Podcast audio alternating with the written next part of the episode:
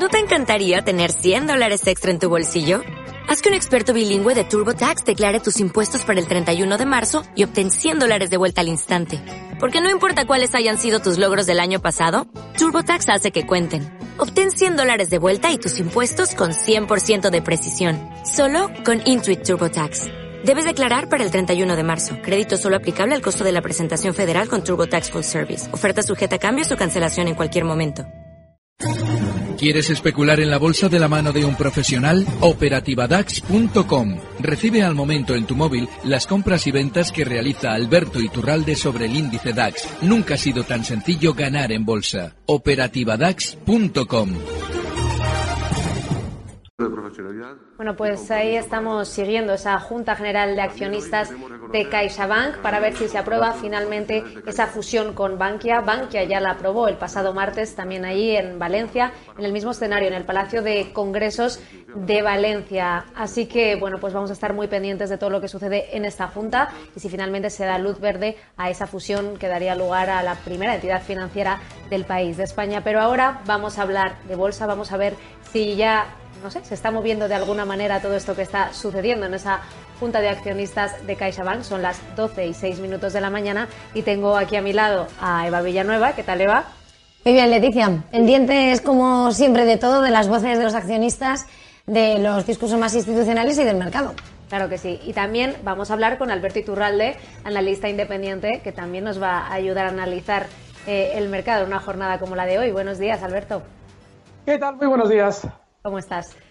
Bueno, decía que estábamos, estábamos viendo esa junta de accionistas, estábamos ya viendo el turno de palabra ¿no? de los accionistas. Algunos no parecían muy contentos, pero, pero bueno, no sé si esto se está traduciendo en lo que está sucediendo hoy en el mercado. CaixaBank era una de las que más caían. Eh, ahora mismo no tengo los, las cifras ante mis ojos, las tiene Eva, así que te voy a redirigir a ella que, que, tiene los datos más claros. Bueno, el chivato lo tengo yo. Buenos días, Alberto. Un 0,80% es lo que cede CaixaBank. Vemos a Bankia retroceder un 0,46%. El sector bancario hoy cobra bastante protagonista, la verdad, en la sesión. No sé cómo ves el título. En medio de estas aprobaciones parece que no tendrán sorpresa de fusión y luego el vistazo al sector. Hay que, hay que tener en cuenta lo que ha sucedido durante estas semanas. Es muy importante, porque CaixaBank, por ejemplo, ha pasado de cotizar en 1,52 en muy pocas, bueno, relativamente pocas sesiones, en mes y medio prácticamente, hasta 2,24. Es una subida del 46%. Todos los actos importantes en una entidad, sobre todo si tienen que ser actos que nosotros estamos especialmente interesados en que se apruebe algo, se convocan cuando va a haber un momento positivo en torno a la eh, sensación sobre el valor. Y lo que se está viendo ahora mismo es que después de ese 46% de subida, lógicamente esas aprobaciones que se van a llevar a cabo en la Junta de Accionistas estaban mm, colocadas en el calendario exprofeso después de una subida que seguro que conocían que iba a ser importante, para que los accionistas tuvieran un mejor eh, talante al respecto de las decisiones que se iban a tomar. De manera que lo más normal es que CaixaBank durante las próximas semanas vaya formando un techo, porque seguramente, aunque sí es cierto que nos metemos en Navidades y seguramente no tenían mucho margen para hacer la junta de accionistas, sí que les podía haber quedado alguna fecha un poquito posterior para poder convocarla con el precio un poquito más arriba. Lo más normal es que CaixaBank suba un poquito más y de ahí vaya formando un techo para caer. Durante las próximas semanas vamos a escuchar exactamente lo contrario que escuchábamos de la banca hace mes y medio. Hace mes y medio se empezaba a dar información muy negativa de la banca española. Durante las próximas semanas oiremos todo lo contrario. Hay que recordar que es un sector que ha subido, en el caso de CaixaBank, un 46%, pero si, por ejemplo, anotamos las subidas que ha realizado el BBV o el Santander, estaríamos hablando pues, de porcentajes relativamente similares. En el caso del Santander, por poner un ejemplo, no, similares no un 87% en, los, en las últimas cinco semanas.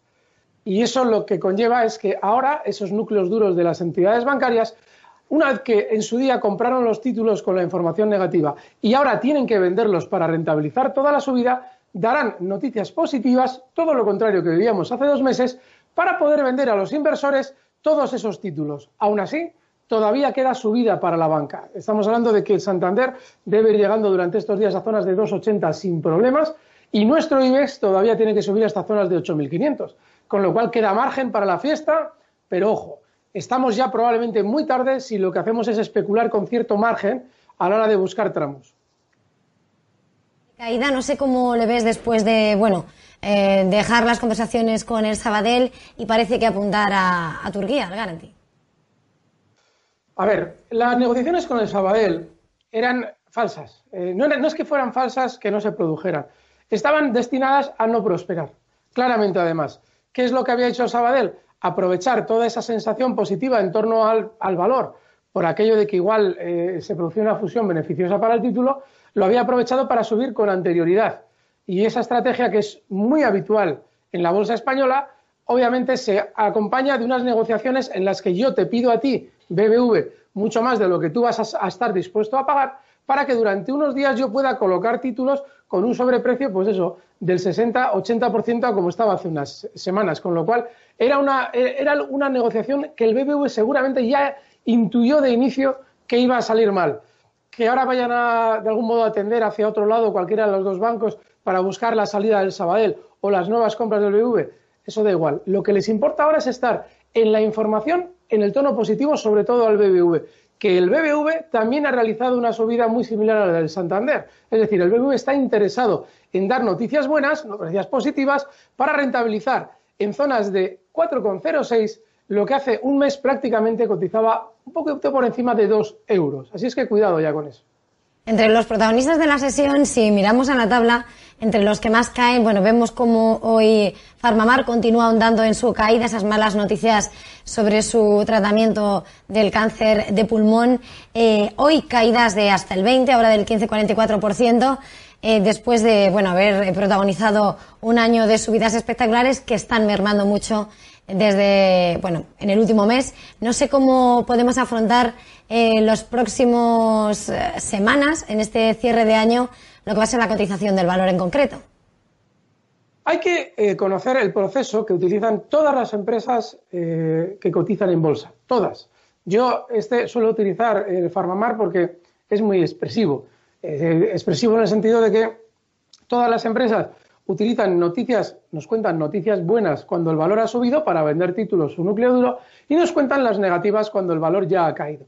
Lo que no se plantea el inversor es que las fechas que se eligen para dar una noticia buena y una noticia mala las elige la propia compañía.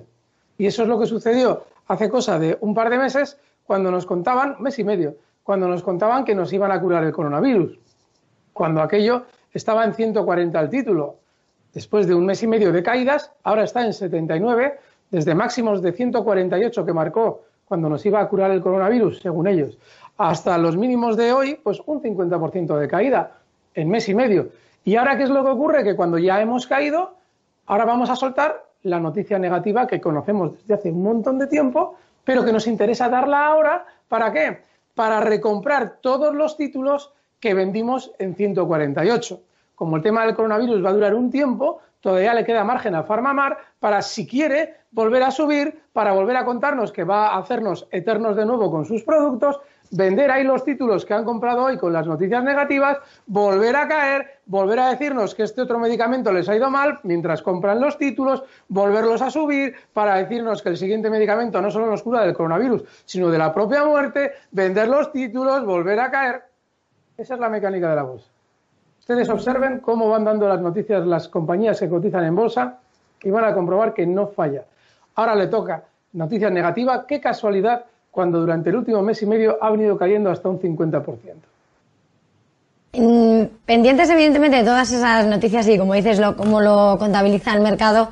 Hoy hemos visto, bueno, vemos a, Repsol en torno a esos 8 euros que parecen los que se está moviendo eh, la compañía, pierde un 2,28% en esta, bueno, tras esta, una semana después prácticamente de presentar su plan estratégico en la, su apuesta por transformación verde y mientras eh, se especula sobre la valoración de su negocio de renovables que pretende eh, vender o sacar a bolsa en parte.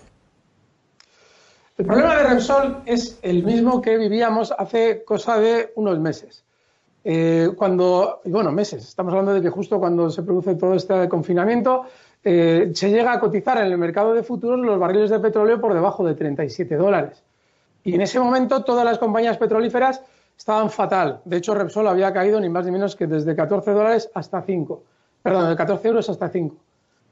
Vuelve a, primero tiene un rebote hasta 9, vuelve a caer hasta 5 y comienza una subida, la, de la vacunación, todas las subidas que han, sufrido, han, vivido todos los valores, la subida de la vacuna para Repsol ha sido desde 5 hasta 9.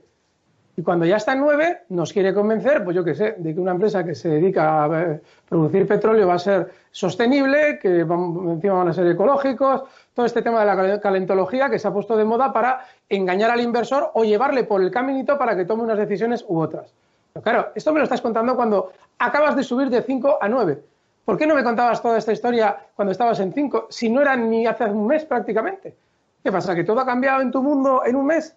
No, no ha cambiado todo en su mundo. Te están contando esto ahora porque están interesados en que todo el mundo compre los títulos en 9 que ellos adquirieron en 5.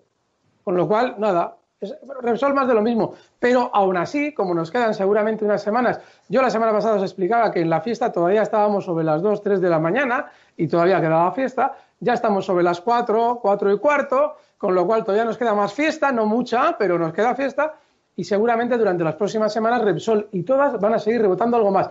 Pero eso sí, ahora nos van a contar todo lo contrario a lo que veíamos hace mes y medio. Ahora nos van a decir, hombre, ya todo ha pasado, ¿eh? ahora todo está fenomenal. Oiga, pero se ha subido un 100%. Bueno, pero cosas del mercado. El mercado lo descuenta todo, caballero. Esas milongas que se cuentan cuando un núcleo duro quiere vender los títulos que, lógicamente, necesita que nosotros compremos. Alberto, no nos queda mucho tiempo y hay dos eh, preguntas que quería hacer. De una parte, la fiesta va a seguir, ya sabemos que con 10 personas, pero de cara a Navidad, eh, ¿cuáles son tus cálculos que te dicen los gráficos? ¿Va a haber rally? ¿Dónde ves al IBEX? No, el rally se está produciendo ahora y eso es importante. El rally lo estamos viviendo ahora. Eh, hay que tener en cuenta que cada vez que se produce un movimiento alcista cerca de las Navidades, todo el mundo lo asocia con el último día de año, no necesariamente. Antiguamente los fondos sí que compensaban el último día de año o intentaban el último día de cotizaciones eso, pero ahora tenemos una subida brutal. ¿eh? El IBEX ha subido una barbaridad el último mes y medio. Ya venimos del récord del mes de noviembre histórico. Último apunte del día, una recomendación para invertir, por favor. Yo sigo pensando que los bancos van a seguir subiendo. Santander nos tiene que dar noticias positivas. Fíjense, el BBV ha subido una barbaridad mientras el Santander no decía ni mu, mientras el BBV nos contaba todos sus proyectos y todas sus historias. Luego, lo normal es que el Santander tenga ahora más subida, y parece increíble porque son valores bajistas de fondo, pero todavía les queda. Y el mercado español, ¿eh? importante. Eh, alcistas en el mercado español, nada de andar enredando Estados Unidos y DAX eh, alemán, porque son eh, mercados que no tienen margen de subida tanto como España. Alberto, nos quedamos con esa recomendación, nos quedamos aquí en España, entonces Muchísimas gracias por habernos acompañado hoy eh, y por darnos, bueno, pues eso, esa visión del mercado y esas recomendaciones últimas que siempre vienen muy bien. Muchas gracias. Muy bien, muchas gracias. Buenos días. Gracias. Y muchas gracias a ti también, Eva, por haberme acompañado aquí y por haber puesto un poco al día, hacer ese repaso de la bolsa eh, con, bueno, pues con un, con un invitado de excepción y con una persona que también sabe de lo que habla. Recibe al momento las operaciones de Alberto Iturralde vía SMS en tu móvil. Operativa DAX.com.